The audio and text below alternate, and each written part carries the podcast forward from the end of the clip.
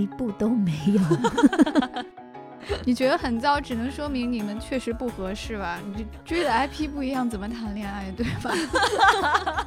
我们都觉得这个片子是被他的中文译名给坑了。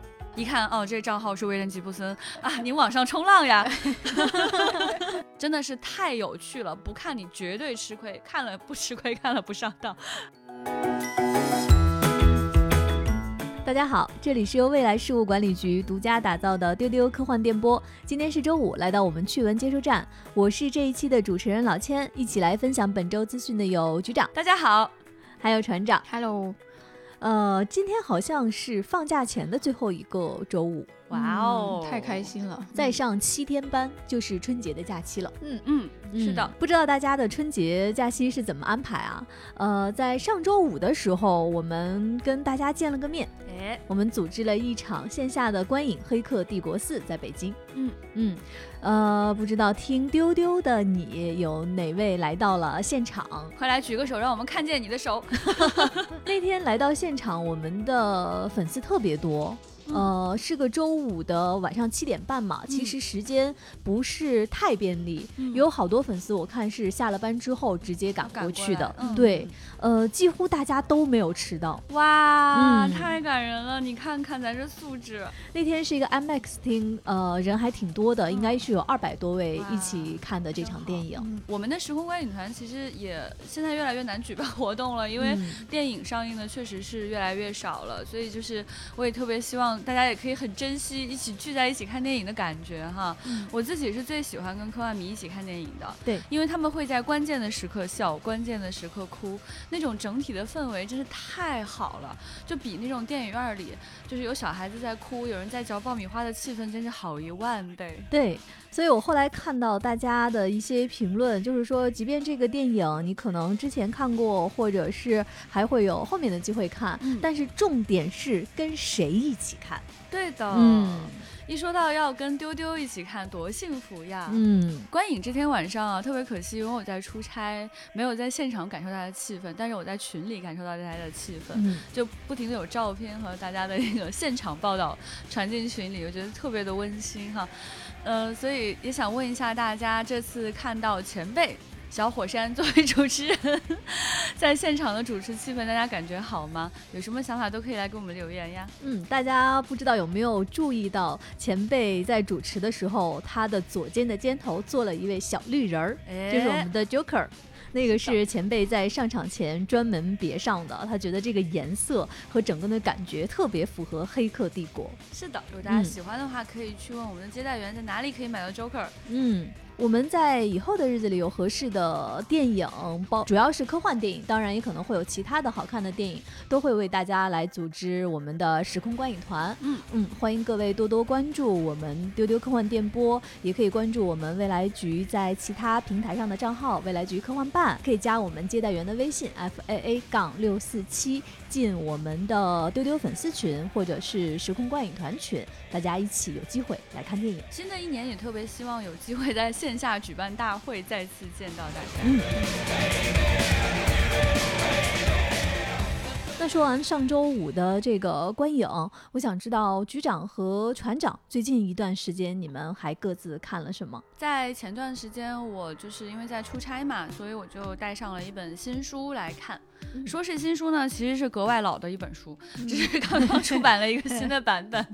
它就是大家都非常熟悉的《全息玫瑰碎片》，就是传说中的这个赛博朋克之父哈，呃，威廉吉布森的作品。嗯，然后这本书呢，这次出版的是一个就是他的这个短篇选集。呃，威廉吉布森大家都挺熟悉的了吧？我觉得也很难给他介绍个啥。总之，他是一个还在世还能批评二零七七的老爷子。不知道大家还记得这件事吗？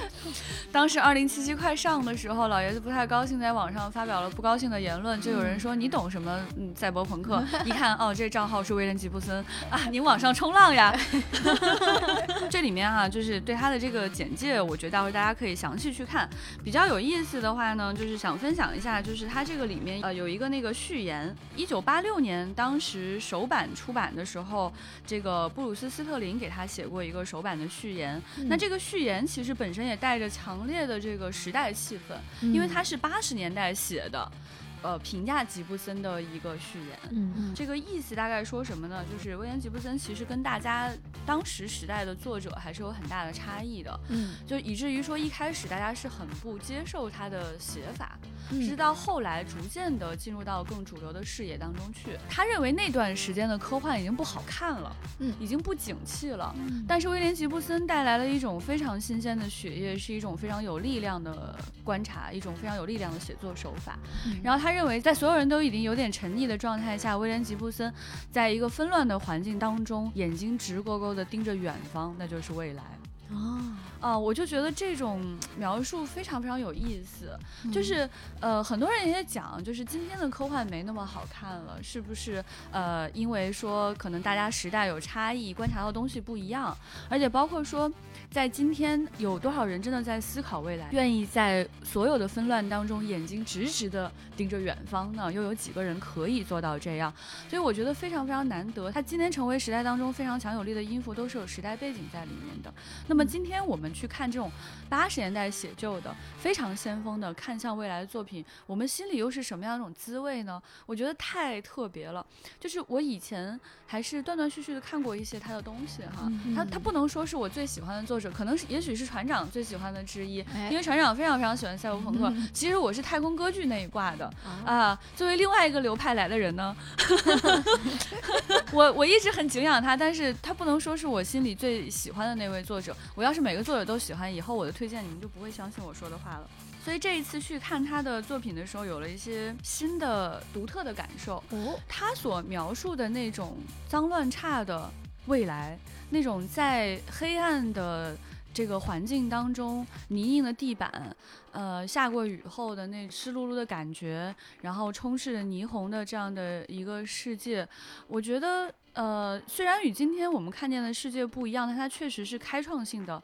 给到了我们一种新的视觉冲击，在那嗯个时候，嗯这个视觉冲击，它到底有多强呢？就是它在今天真的全部改写了我们对赛博世界的印象。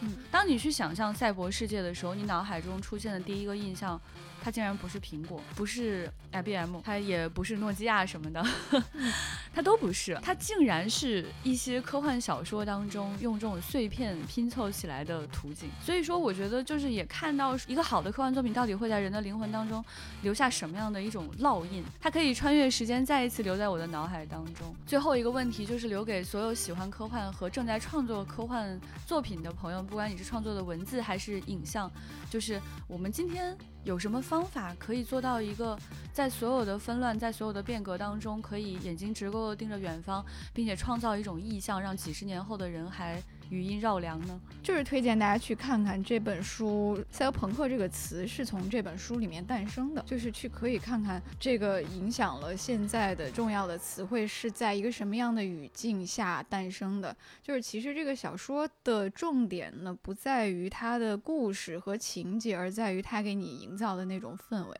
就是局长说的，你读它的时候，它特别能调动你的所有的感官，你嗯。仿佛就真的摸到了那些管线，然后你嗅到了那种 奇怪的味道，然后嗯那是那种非常混合的气味，是一种沉浸式的对体验。对，然后有那种嗯。机油味儿、人的汗味儿、动物的味道，嗯，呃，混合着雨水那种感觉的味道。对，然后也很符合它这个书名了，它就是一段一段的碎片碎片 所构成的一个一个非常具有真实触感的光怪陆离的世界。他在这个里面讲到这个全息玫瑰碎片，就当这个全息玫瑰碎掉了之后，每一个碎片拿回来就可以复原成一个同样的玫瑰。所以其实他这本书给人感觉也是跟这种感觉很像，就是你随便翻开一页，随便念起一段，嗯你觉得它都是极端的威廉吉布森的，嗯它都是一个完整的玫瑰。嗯，然后也推荐大家去看斯特林的那篇文笔非常哦优美的序言。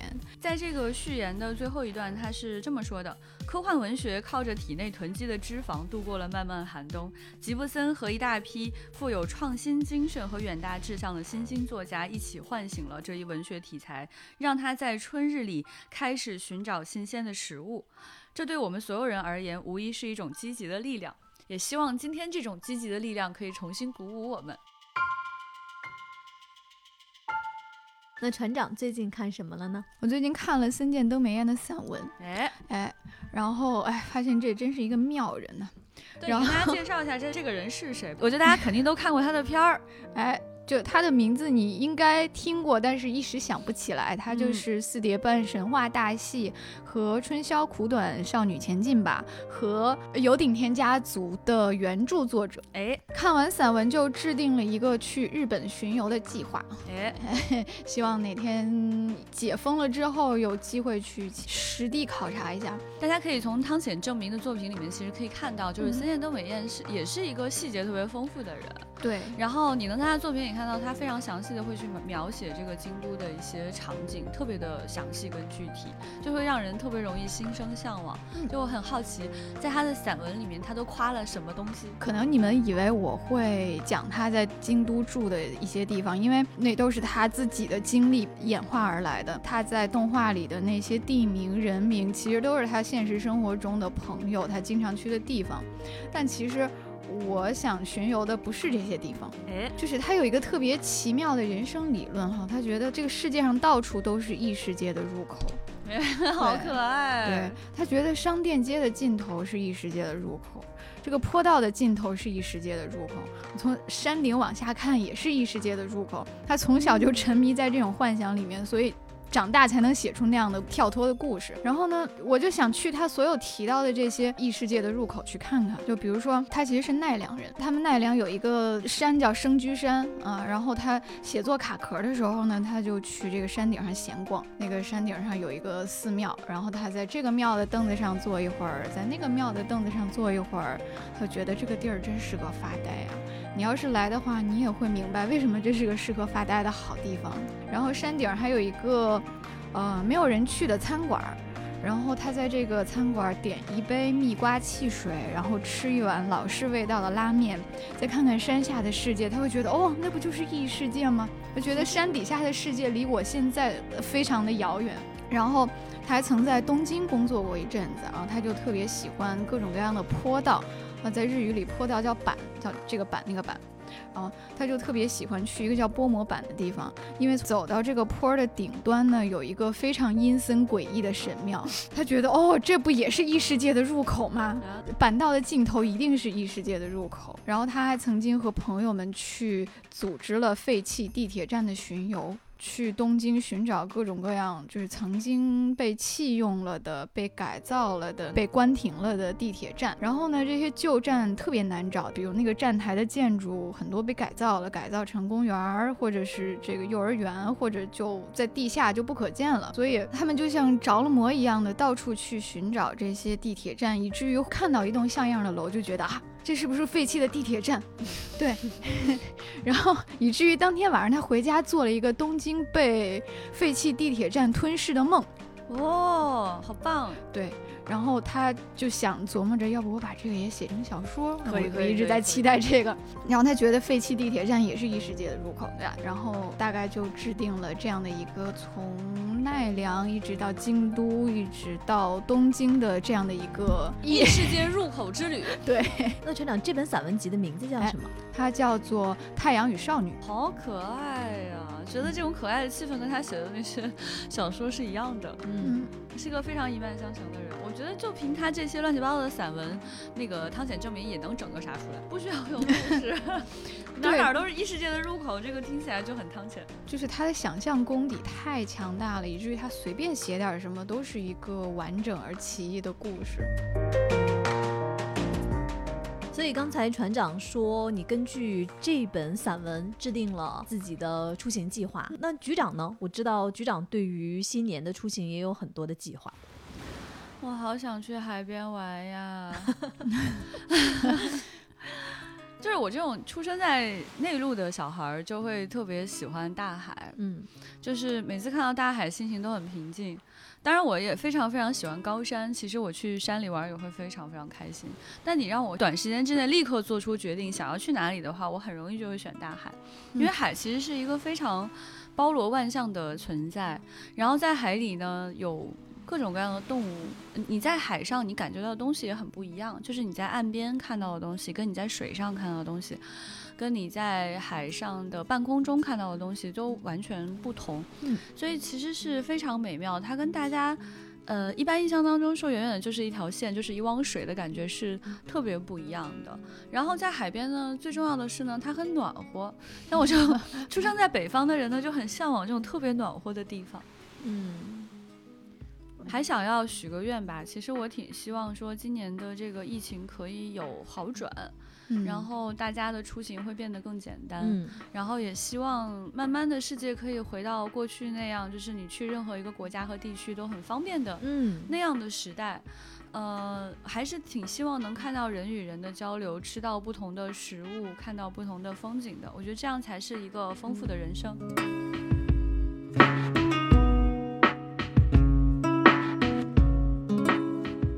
那接下来就看看最近发生的好玩的资讯。我们今天资讯的关键词有《星球大战》、汤浅证明、维斯安德森，还有荷兰弟。诶。我们先来看《星球大战》，没想到是这样一条新闻，真是没有想到，星战又出来了，竟然不是因为新片上映呢？对，而且这条新闻当时看到的时候，大家都以为是洋葱新闻，以为是假的，但是没想到它真的是一条真的新闻。那最近呢，演员莱昂纳多·迪卡普里奥，也就是大家习惯叫的小李，他的前女友啊，曾经对媒体透露说，他。最糟糕的约会的经历，就是当年跟小李谈恋爱的时候，小李曾经包场了整个的电影院，让他从头到尾连看几部《星球大战》，然后小李呢，他自己会举着光剑在影厅里面跑来跑去，好像在打坏人。继这条消息之后呢，同时又有一位演员，他叫乔希尔，也就是跟小李一起演《不要抬头》的那位演员，嗯，他就透露啊。当时他们在拍《不要抬头》的时候，小李曾经强迫同组演员跟他一起看《曼达洛人》，太不可思议了，小李哥。想知道是怎么强迫？是拿着光剑站在门口，不看完不许出去吗？然后 那天我们在讨论的时候，因为这个，呃，前女友就讲这是他人生当中最糟糕的一次约会。船长说不是，挺好的。就哪里糟糕？明明是很棒的约会啊！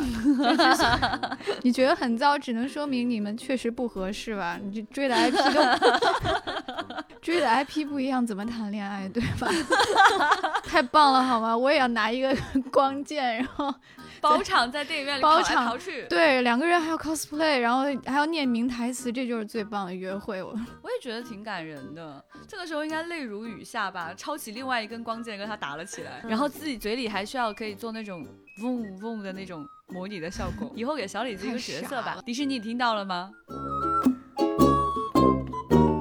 我们来看汤浅证明。最近，汤浅证明和松本大洋的新作《犬王》公开了新的预告片。哇哦，局长是第一次看这个预告片，要要不你先说说你的感受？啊，我觉得这个预告片给我感觉，在那种就是好莱坞一大堆那种嗡嗡嗡嗡嗡，然后又不知所云的那种预告片当中，简直是清新脱俗，一股清流。我的天，就是他的画面非常的炸裂，因为汤浅本身是个很浮夸的人，就他的很多画面那种拉伸感非常的强，嗯，然后那种呃就是呃跨越时空的感受非常的强烈，配上这样的画面，竟然是一个人的声音在唱歌，啊，他串起这样的画面，让我觉得实在是。过于舒适，嗯，而且在画面的刚开始的时候，就是看到一个人在疯狂的奔跑，就他身体已经快要被拉成一个扁平的一个状态了。一看到这个就是哦，汤浅，然后画面一移，拍这个人在跑步的脚，就哦，汤浅，所以在奔跑的就是汤浅。对，就大家都讲说什么日剧跑啊什么的，就是日本人真的很喜欢奔跑。嗯，但是我觉得对于奔跑，对于腿这件事情最着迷、最着迷的人，真的是大家都打不过汤浅。嘿。还有那两个少年蹲在桥的栏杆上，向星空起飞，你也会觉得哦，汤浅。哎，看完这个预告片以后，我觉得它称得上我的年度期待。嗯，犬王呢，它就是之前也给大家介绍过，是以十四世纪的日本为背景，就是讲的是一个传奇的能乐师和他的朋友。然后这个能乐师呢，是历史上真实存在过的人。对，然后我直到今天才知道，它其实是《平家物语》的一个衍生电影。这样，就局长，你看过那个就是汤浅的科学猴子拍的《平家物语》吗？就最近的那个新番。啊，我知道这个现在特别火，啊，评分可高了，特别火。对对，就首先《平家物语》是一个日本中世纪的一个战争史，被誉为日本的国民文学，一个一个英雄的叙事诗。这个《平家物语》有很多个版本，那部动画的原作是。叫做古川日出男，对他把这段历史给魔改了，然后他写了一个能看见未来的少女来告诉这个鼎盛时期的评价说你们不久就要灭亡了。然后现在这个犬王是平家物语的，等于是一个番外的独立故事，就叫做平家物语犬王。之卷，然后汤浅把它作为一个独立的动画电影拍了出来。然后松本大洋他因为已经有原著了，所以他在本作担任的是作画，他就呃绘制了那种江户时代的浮世绘的意境。然后因为本作是一个音乐动画，所以音乐确实非常带感。其实上一次松本大洋跟汤浅证明的那个合作啊，就是船长最喜欢的剧集之一，它的名字就是《乒乓》。嗯，所以这次合作我觉得也蛮期待的。我觉得这个故事可能会是一个很热血的状态，因为从预告片和他们这种感受上来说，哈，对，会听看起来非常像少年热血的感受。嗯，对我觉得就不管这个原著本来写的是什么样，他们在一起很有可能就变成那种少年热血。对，对，这个呃，汤浅其实解释过两句，就是他说这个剧写的就是历史中有很多至今对我们产生重大影响，但是寂寂无名的人。然后这部电影讲的就是一个强大而有才华的人，他可能无法得到社会的承认，但是呢，他的努力总会被呃以某种方式被人传承和铭记下来啊。那这个作品会在今年的夏天上映。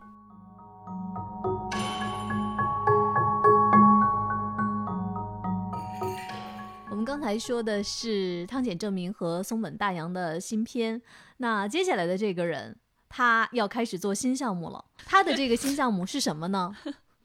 目前看到的是一个新建文件夹，这个人就是小岛秀夫。我们最近看到啊，他自己的桌面上建了一个新建的文件夹。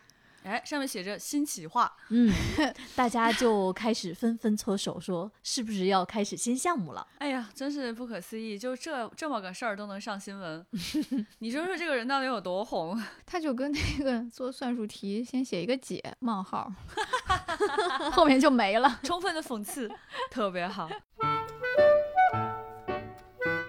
来看一部国产新片。电影《宇宙探索编辑部》最近入围了第五十一届鹿特丹国际电影节光明未来单元，并且发布了入围海报。那这个电影呢，之前拿下了第五届平遥国际电影展费穆荣誉最佳影片。它是由孔大山执导的，由王宏卫和著名导演郭帆监制，由宫格尔担任制片人，预计会在二零二二年公映。这个片子我知道之前船长是看了的，嗯嗯。给大家介绍一下，不剧透的给大家剧透一下。哎，对，呃，我觉得是一个充满了创作者私人趣味的一个科幻片儿。对，一个快要倒闭的宇宙探索杂志社的老编辑，他最后一次追寻梦想的故事。嗯，其实说起来也是很热血的。然而呢，实际上他这个人从北京一路去追到川西的深山里面。就是这个老编辑呢，他就像千年女优一样，他用尽一生去不断追寻他所沉迷和他真正乐在其中的是追寻的那个过程。我觉得这个作品啊，我我还没有看过哈，因为我觉得大家的好评真的非常多，我还蛮期待的。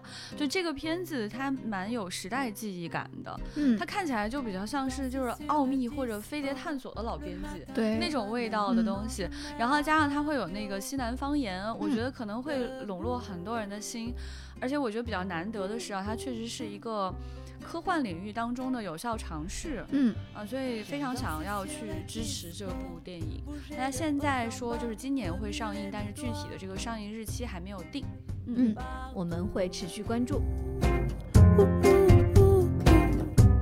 我们下面的这条资讯关于本尼迪克特·康伯巴奇和维斯·安德森。最近有消息说，导演维斯·安德森和卷福，也就是本尼迪克特·康伯巴奇，他们要合作拍摄新片了。这一次要拍摄的作品是童话大师罗尔德·达尔的短篇小说《亨利·休格的神奇故事》。那罗尔德·达尔呢？他之前的作品《了不起的狐狸爸爸》曾经被维斯·安德森搬上了银幕。亨利·休格的神奇故事讲的是有一位特别富有的绅士亨利·休格，他学习到了一种能够闭上眼睛也能看见的技能。随后呢，他就在赌场赢取财富，但是又被黑帮追杀。他经过易容呢，在全世界展开了冒险的传奇人生。那这位亨利·休格就是由本尼出演的。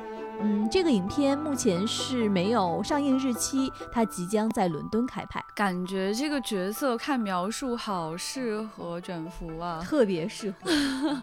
对，就是闭上眼睛也能看见，然后能看见很多不一样的东西，看起来也非常像那个奇异博士。嗯，对，而且嗯，表面上应该是个很傲慢的人吧，因为他讲的是一位绅士，嗯，哎，就非常适合他演。呃，但是我看到这个组合之后呢，我第一印象还以为是要拍一个新的定格动画。我最喜欢的韦斯安德森的作品就是《了不起的狐狸爸爸》，并且没有之一。在之前的那个就是定格动画里面，已经疯狂跟大家讲了这一点。所以我当时看到说改编的是同一位作家的短篇小说的时候，我我就觉得，哎呀，这回肯定是要拍一个特别有钱的定格动画了。然后竟然是有人要演的，即使是本尼，我也不行。是谁都不行，最好是定格动画，只有定格动画才行。是的，嗯，可能是在为下一部定格动画攒钱吧。其实那个，我觉得大家可能在网上看到过啊，卷福他用他非常磁性的嗓音给大家念童话故事。哦，其实他是真的很适合做这件事情的。假如他们拍的是一个定格动画，让本尼来配音的话，我感觉效果可能会更好。最近，漫威的新剧《月光骑士》公开了正式预告。这个剧集呢是由奥斯卡·伊萨克和伊桑·霍克等人主演的，它预计会在三月三十号正式上线迪士尼 Plus。对，这个月光骑士又是漫威的另一个新登场的超级英雄了。对，它的设定是，他原本是一个雇佣兵。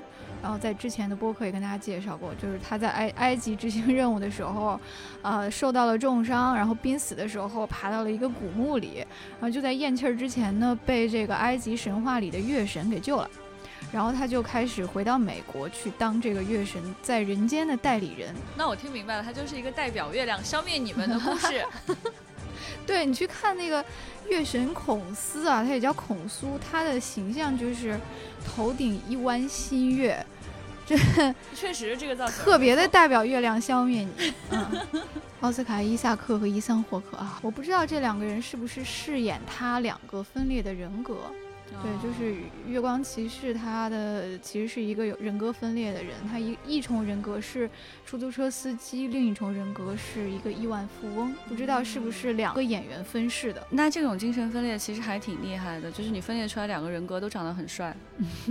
这两位演员，奥斯卡·伊萨克，可能大家之前对他的名字稍微觉得陌生，但是在《沙丘》上映之后。真的是全球大火，他就是在《沙丘》里面扮演阿崔蒂公爵的那位演员。是的，真的挺帅，很有型。嗯，然后伊桑霍克呢，老千应该也蛮喜欢的吧？伊桑霍克就是《爱在三部曲》的那位男演员。看到他在这个新剧当中的造型，还是略感意外的。毕竟当年是真的是非常的嫩，去演一个谈恋爱的剧情。嗯，然后在这个里面感觉无比沧桑，觉得这大爷这些年你都做什么了？好看还是很好看的这个人，但一下子确实没有认出来是他。对，但我觉得科幻迷对他应该还有一个别的印象。他之前演过一个非常知名的 IP 改编的电影，他就是《前目的地》。《前目的地》呢，没办法给你们做过多的介绍，因为他一句话就很容易剧透结束了。可能很多科幻迷看过这个故事，也有可能是影迷看过《爱在三部曲》还没有看过这个电影啊，也推荐大家可以去看一下。接下来还是几条关于新的剧集的消息。最近呢，有一个当年的热门科幻动作片要拍剧集了。这个科幻片就是二零一一年的电影，由休·杰克曼主演的《铁甲钢拳》。所以这次狼叔会来参演吗？目前没有看到剧集的演员班底，只是说他正在早期的开发中。这部电影其实是老千还比较喜欢的一个电影。对。是我非常喜欢的一个科幻片，而且因为我是大机器人爱好者，哦，对对对，在这个电影里面有一个特别可爱、特别温情的一个大机器人，对，而且我跟局长，我们俩在说到这个片子的时候，我们都觉得这个片子是被他的中文译名给坑了。是的，这《铁甲钢拳》听起来憨憨的，特别憨，而且是 比较俗气的一个超英片。对对对对对，但其实不是，这个片子它讲的其实就是在。呃，不久的一个未来，嗯，近未来，对拳击运动呢，就是可以被高科技的机器人互搏给取代了。嗯，那其实休杰克曼在这里面演的，他就是一个拳击教练。嗯嗯，他可以在场下来指导机器人来进行拳击搏斗。嗯，那他其实是一个讲父子情和人和机器人之间的很深情关系的一个电影。对，这个我觉得是。对这个近未来关系的一个非常美妙的一个阐述。嗯，如果大家对这个题材感兴趣的话，推荐大家去看这个电影。就这个剧好不好还未可知，电影肯定是还不错。对这个电影，它非常温情和催泪。我到现在都能想到其中一个画面，就是那个小男孩和这个破旧的大机器人，他们一起坐在他们的小屋边看着夕阳。哦，所以真的是特别好看的一个电影。它能拍成什么样的剧集，我其实心里有一点打鼓。我们来看《异星灾变》第二季。最近《异星灾变》第二季发布了正式的预告片，那这个预告片里的画风啊，就是比较奇异了。是的，嗯，它强调的是新的一季、新的环境和新的挑战。我们在预告片里面看到呢，他们去到了一个神秘的这个热带的一个环境里面。啊，这个剧集呢会在二月三号在 HBO Max 开播。我们看了这个预告片吧，怎么说呢？就是他在预告片当中基本上看的都是。风光片，嗯，然后伴有着少量的台词，台词呢前后它不连着，就是它基本上都是在说一些有哲学意味或者宗教意味或者有某种很深度的隐含意味的一些片段性的这种话语。呃，所以其实挺难分辨在这一季到底想做什么的。可能它的第一要义可能还是要生存下去。那在看完这个片子之后呢，我首先呢还是学习到了英语。嗯，是怎么学英语的呢？大家都知道哈，《异星灾变》第一季呢，当时我们就被就被骗蒙圈了。就是它其实只有第一集是雷德里·斯科特拍的，后面都不是他拍的。那么到第二季呢，显然就要离老雷越来越远，越来越远了，是不是？这个时候你又想把老雷搬出来用，你应该用什么样一个？单词建立他们的连接呢？这次我们就从 HBO Max 学到了，它叫做 from，from Ridley Scott。哇，我当时觉得哇惊叹惊叹惊叹，能把两个毫无关联的事情联系在一起，真是太棒了！没有想到在这里学到了这个介词的新的用法，哎，真的特别棒。而且呢，就是我有一个新的感悟。就是呢，什么意思呢？就是它这一季你看到它的地表环境完全不一样了，嗯，呃，人想做的事儿也完全不一样了。你就看它上一季呢，为了去解决第二季有完全不知道想要去干什么的这样的 一种毫无预见性的一个结局的时候，他要做什么呢？他就让人驾驶着飞船，咔嚓一下穿过了地心，来到了一个新的世界，然后他就。戛然而止，这个时候呀，就给第二季留下了充分的空间。就是你在什么样的新环境遇到什么样的新事儿，它都是合理的。同学们看一看，就是真的是 HBO Max 手把手教你如何搞一个新事儿。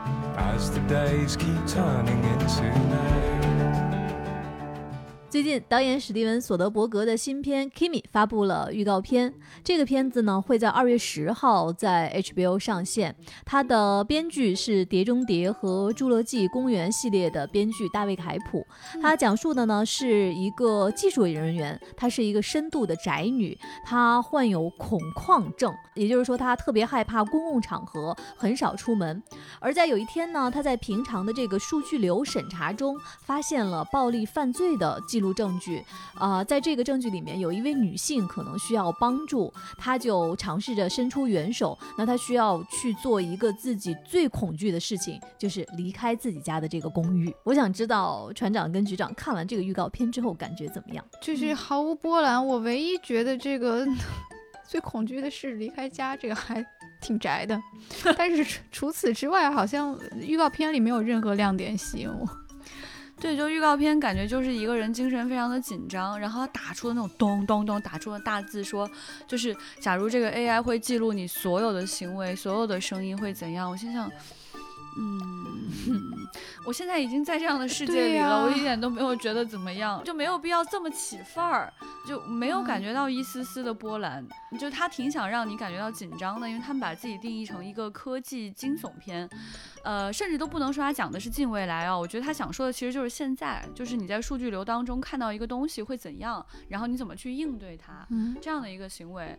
然后他讲就是这个这个 AI 叫 Kimi，就 Kimi Kimi，你就会叫他，然后他就会回应你，然后他会记录你的声音和你的一些行为。这种东西其实真的非常非常非常难做，因为它已经不是科幻片，它是一个现实主义剧作了。嗯，对，如果你要做这个事情，你又要把它拍的特别惊悚的话呢，可能你需要的就是大量的细节。我看了这个预告片之后，其实非常失望，因为索德伯格是谁啊？索德伯格他其实很早年间被称为好莱坞神童，大家非常熟悉的罗汉系列，十一罗汉、十二罗汉。Oh my god！就是他的作品。另外，让茱莉亚·罗伯茨拿到奥斯卡影后的《永不妥协》，还有一个很有名的电影叫《毒品网络》，其实都是他导演的。所以，他这你你看一下他在过去的导演的作品表和他这两年的那个履历表，你就会觉得，嗯，好像风格大变。怎么了？这是？对，觉得作品会让人有点失望。他该不会是想用这个预告彻底压低我的预期吧？那如果是这样的话，那就是非常成功的一个预告片了。还有一部新片的消息，最近恐怖片《惊声尖叫五》发布了终极预告，会在今天在北美上映。《惊声尖叫五》呢，讲的是一个安静的小镇伍兹伯勒镇，它呢在二十五年前发生了一连串残忍的谋杀案。那在二十五年后，一名新的杀手呢戴上了那个著名的鬼脸面具。这个都已经拍到五了，你们看过几部呀？一部都没有，船长呢？我也没有看，不敢看那个面具，还是挺著名的，很恐怖。是那，所以在两位这么害怕惊声尖叫面具的情况下，你们看了这个预告片是什么感受呢？一点都不害怕耶，是吧？我我应该是看过前面的。一两部也有可能有更多啊，但我对第一部印象相对深一些。我我我可以拍着胸脯告诉大家，一点都不可怕。至少这个预告片真的，我给大家鉴定过，一点都不可怕，真的不可怕。尤其是他那些吓人的手段，都是多少年前的事儿了。你现在去看，不可能觉得吓人的。当然，我我的这个评判标准比一般人稍微高一些啊，毕竟我是会看着那个《Walking Dead》和那种汉尼拔吃饭的人，所以你们也不一定要拿我做衡衡量的标准。那我的标准是比一般人。低哦，那你觉得不害怕？那应该就是没啥毛病。对，关键是咱们现在已经聊了两个，一点都没害怕，特别想惊悚，但是我们完全没有害怕的预告片了，不知道接下来会发生什么事呢？刚才我们说的两个新片的预告片都让我们比较失望。我们接下来要说的这个新片，其实相对来说还是非常期待的。我还蛮期待的。嗯，它就是荷兰弟的新片《神秘海域》。最近呢，荷兰弟主演的这部由游戏改编的动作冒险片《神秘海域》，他宣布确认引进这部作品呢，是由《毒液》的导演鲁本·弗雷斯彻执导的。他会在二月十八号在北美的院线公映。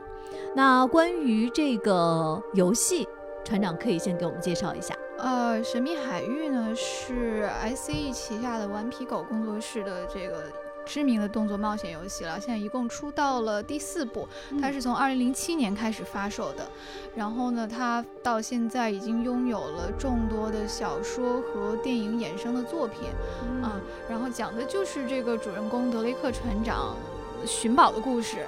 然后它这个游戏设定在各种各样的原始丛林啊、热带雨林、沙漠、高山、雪原、古代遗迹等等，然后是以电影的方式来呈现。哎，这个游戏我觉得很可能咱们的粉丝有很多人玩啊，因为第一个游戏它其实当时是 PS 三的游戏，现在都 PS 五了，就真的是跨越了很多的时代哈。你如果去看第一版游戏的时候，你觉得还挺粗糙的。呃，它这个游戏我觉得特征上来说的话，就是它其实不太在意你的角色会不会中间死亡。它其实就会瞬间原原地复活，然后会有很多场景，就是 Nathan 从掉下去的那个场景。其实主要的疑点在于这样的一个剧情，为什么请的是荷兰弟哈？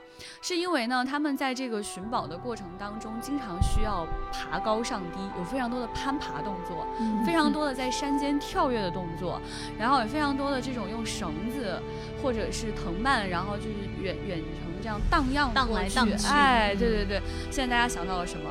啊，就是蜘蛛侠的动作片。哎，没 错没错。所以请蜘蛛侠来演这个角色呢，他就特别特别特别的合适。然后这个剧情呢，它主要剧情讲的就是这个主人公他去寻宝的故事。然后这个寻宝的设定挺可爱的，我觉得挺。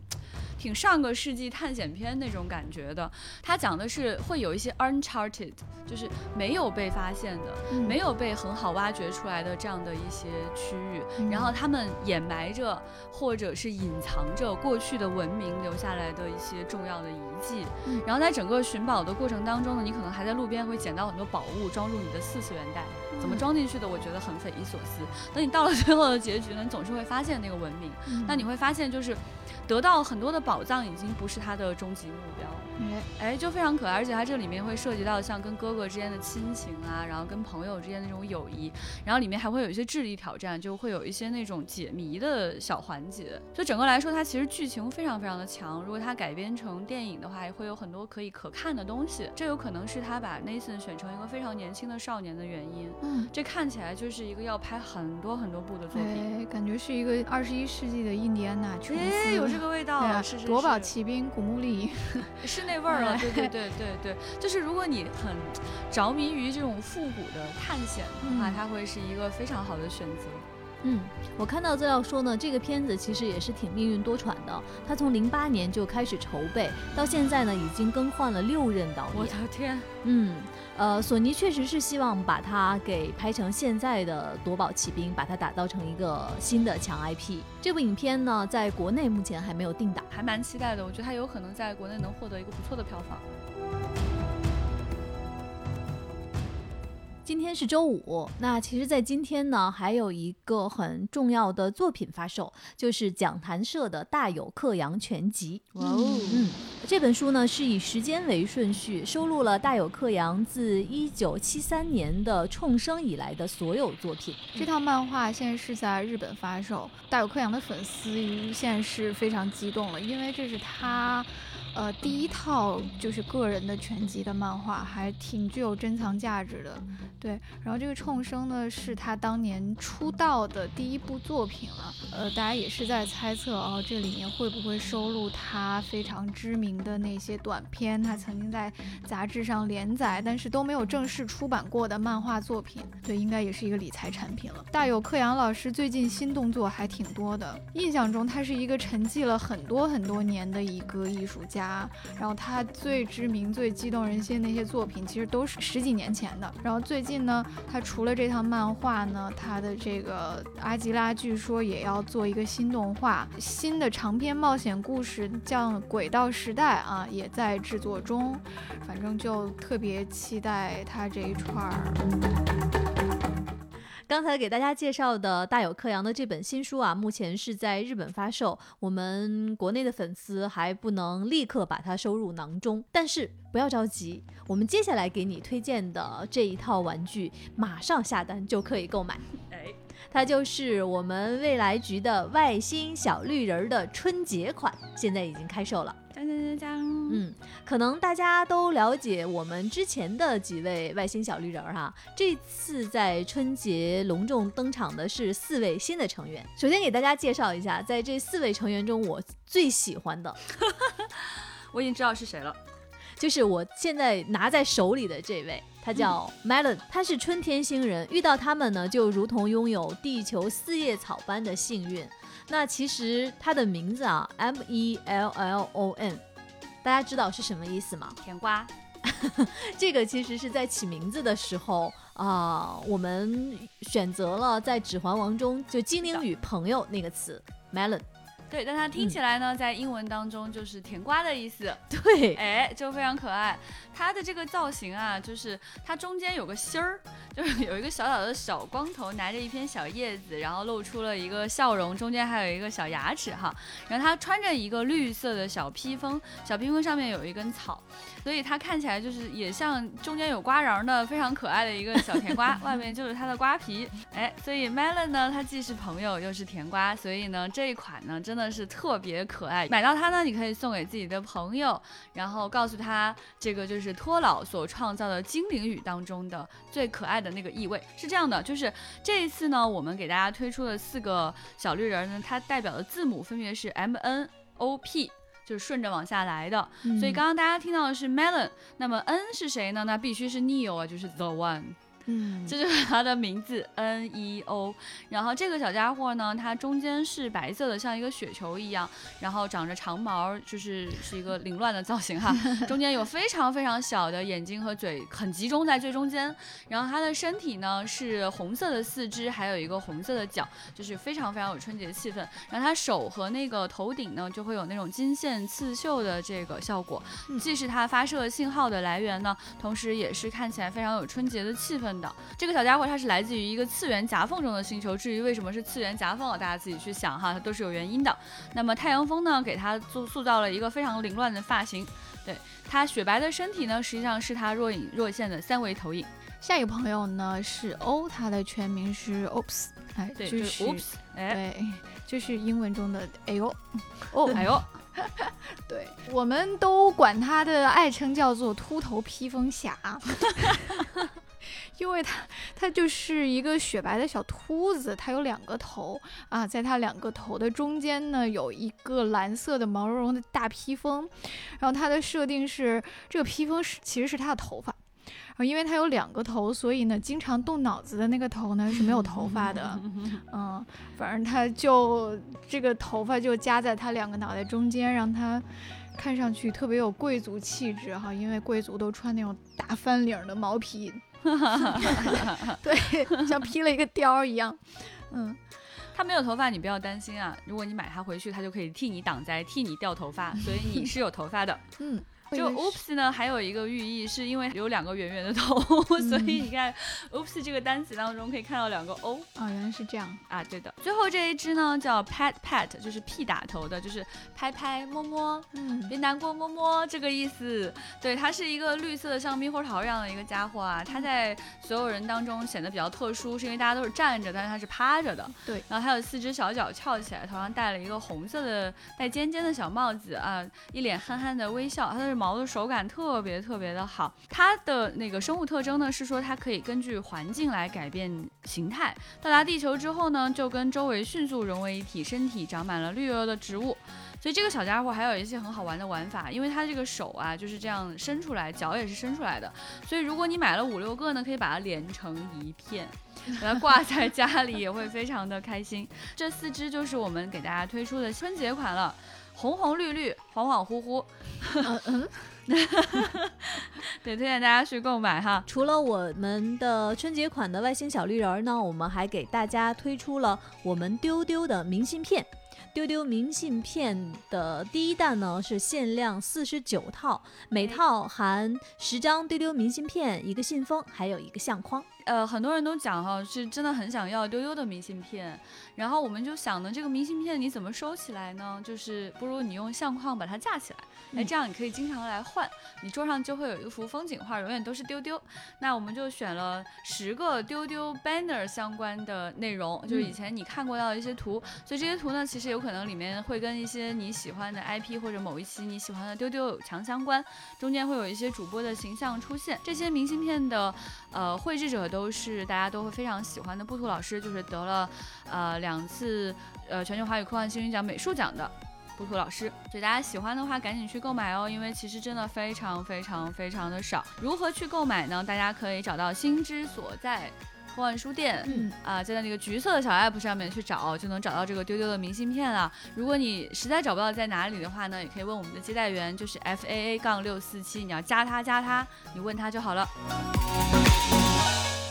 那我们刚才节目开始的时候说，马上就要到春节了嘛。哎，呃，我们最近在忙什么呢？其实我们在忙未来局每年春节的那个大活动，就是科幻春晚。嗯，哎，我们到今年已经做到第七届了，嗯。大家可能在这一周已经在我们的公号不存在，还有我们的微博上面已经看到，我们今年的主题也向大家公布了，今嗯。年的主题是万有引擎。我们接下来其实给大家安排了非常丰富的春晚节目，在这个舞台上呢，有来自全世界各地的作者写的在万有引擎这个主题之下的科幻小说，嗯以及呢，我们给大家准备了丢丢七天乐。嗯，天双筷子，你要找谁？哎，这里面全部都是我们邀请到了大家最喜欢的，从来自于各大 IP 的各位主角来跟我们一起吃春节的一顿饭。嗯，呃，那就是从下周二开始，二十五号、嗯一直到大年初六，你每天都能听到跟科幻春晚或者是跟丢丢相关的内容。嗯呃，我们从下周二开始呢，会放出大家。每年一度都非常期待的丢斯卡颁奖典礼，同时我们还联合了文化有限、英美剧漫游指南、惊奇电台、仙境之桥、集合的天天 ACG 这五家播客节目，一起跟我们做一个播客的接龙计划。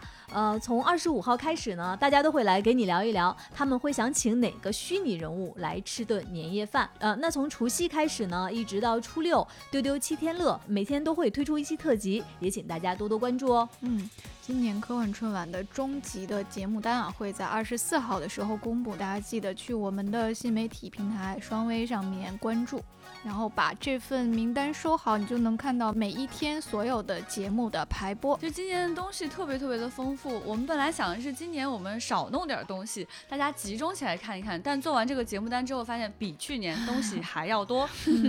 对我，我首先其实想要向大家去推荐，你一定一定要下载的就是今年的主视觉，就是阿迅设计的这个以老虎为主题形象的万有引擎的主海报。嗯太美了，朋友们，一定要拿去做你的红包封面，做你的手机封面，把它放到你所有能够看见的地方。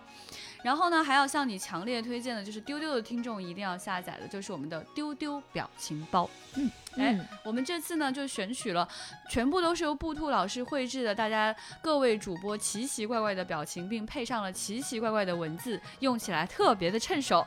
所以新年的时候一定要有这样的趁手的兵器去各个群里聊天才合适呀。嗯而且呢，在春节期间，大家肯定都会发红包。我们丢丢还非常非常贴心的给大家准备了丢丢红包封面今年呢还会有一个非常精心录制的拜年视频。啊，对，哎，嗯往年我们拜年视频呢是很多个，今年我们把所有人的拜年都剪到了同一条，嗯真的是太有趣了，不看你绝对吃亏，看了不吃亏，看了不上当，我 保准你一定很开心。嗯，请大家关注我们的新媒体平台，从下周开始，你就可以看到这个拜年视频了。哎，嗯，每一天呢都有忙不完的事儿。嗯大家一定要来认认真真跟着我们科幻春晚走。嗯，丢丢陪你过大年。好，我们今天的资讯就是这些，我们下周丢丢过大年见喽，拜拜拜拜拜。